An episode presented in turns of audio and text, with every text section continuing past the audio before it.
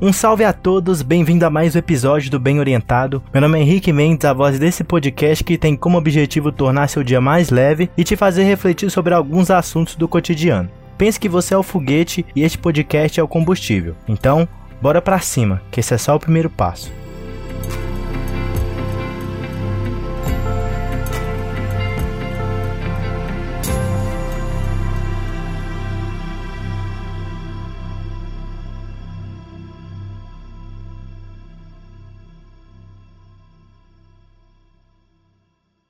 Somos rodeados de grandes batalhas que exigem de nós coragem e bravura. Quem nunca sentiu o famoso frio na barriga ao vivenciar uma situação nova, agir apesar do desconhecido é um ato de coragem. É como ir para uma arena sem saber o que nos aguarda. Sem dúvidas, você já ouviu que passar por momentos complicados, embora sofridos, é o que nos faz crescer e evoluir. Contudo, mesmo sabendo que enfrentar o medo é o que nos fará mais forte, preferimos continuar no conforto. Neste episódio, vou falar sobre coragem. Então, prepare o capacete que lá vai pedrada.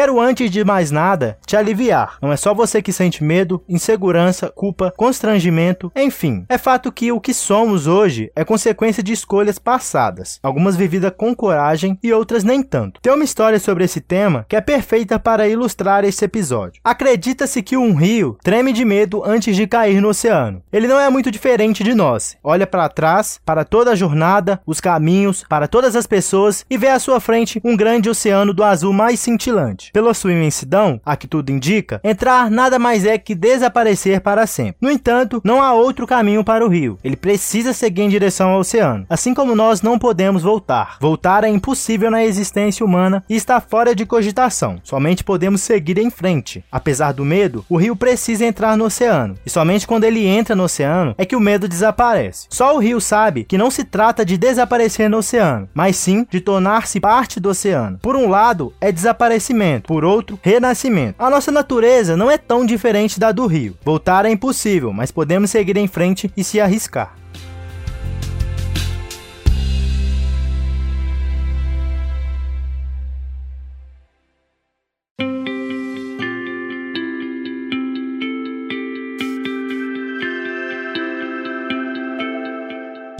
Sempre que me esbarro nesse assunto de coragem e vulnerabilidade, eu acabo lembrando da grande professora e pesquisadora Brené Brown. Eu já falei dela aqui em alguns episódios do podcast, mas não tem como não falar de coragem sem citar Brené Brown. Há duas décadas ela estuda coragem, vulnerabilidade, vergonha e empatia. E o mais louco disso tudo é que nem mesmo ela que estuda esses assuntos se ausenta desses sentimentos. Inclusive no documentário dela que tem na Netflix, que na tradução literal se chama O Chamado para a Coragem, ela conta que sentiu muito medo em discutir discursar numa palestra no TEDx. Apesar do medo, obviamente ela agiu com coragem e encarou a situação. Mas para ela, essa foi uma das piores palestras que ela já deu. Ela achou que com o fim da palestra, tudo passaria, mas se surpreendeu ao saber que sua palestra iria ser compartilhada no site do TED para ser vista por milhões de pessoas. O resultado, no entanto, é o mais surpreendente. O poder da vulnerabilidade, como foi intitulado, é uma das palestras mais vistas de toda a série de conferência do TED, sendo vista por mais de 45 milhões milhões de pessoas. Entre suas várias lições, eu li uma frase dela que resume muito bem a coragem. A frase é a seguinte: Os momentos mais fortes de nossas vidas acontecem quando amarramos as pequenas luzinhas criadas pela coragem, pela compaixão e pelo vínculo e as vemos brilhar na escuridão de nossas batalhas. Assim como ela amarrou essa pequena luzinha criada pela coragem e discursou para milhões de pessoas, e do mesmo modo como o rio que apesar da insegurança segue seu curso com destino ao mar, nós também podemos escolher agir com coragem. Ninguém tem certeza de nada nada até tentar. E como a própria Brené Brown também diz, somente quando temos coragem suficiente para explorar a escuridão, descobrimos o poder infinito de nossa própria luz. Eu espero que esse conteúdo tenha colaborado para o seu dia de alguma forma, e principalmente na sua evolução. Se possível, compartilhe com as pessoas ao seu redor. Pode ser que essas palavras façam a diferença para elas. Eu vou ficando por aqui, nos vemos no próximo episódio e não se esqueça, esse é só o primeiro passo.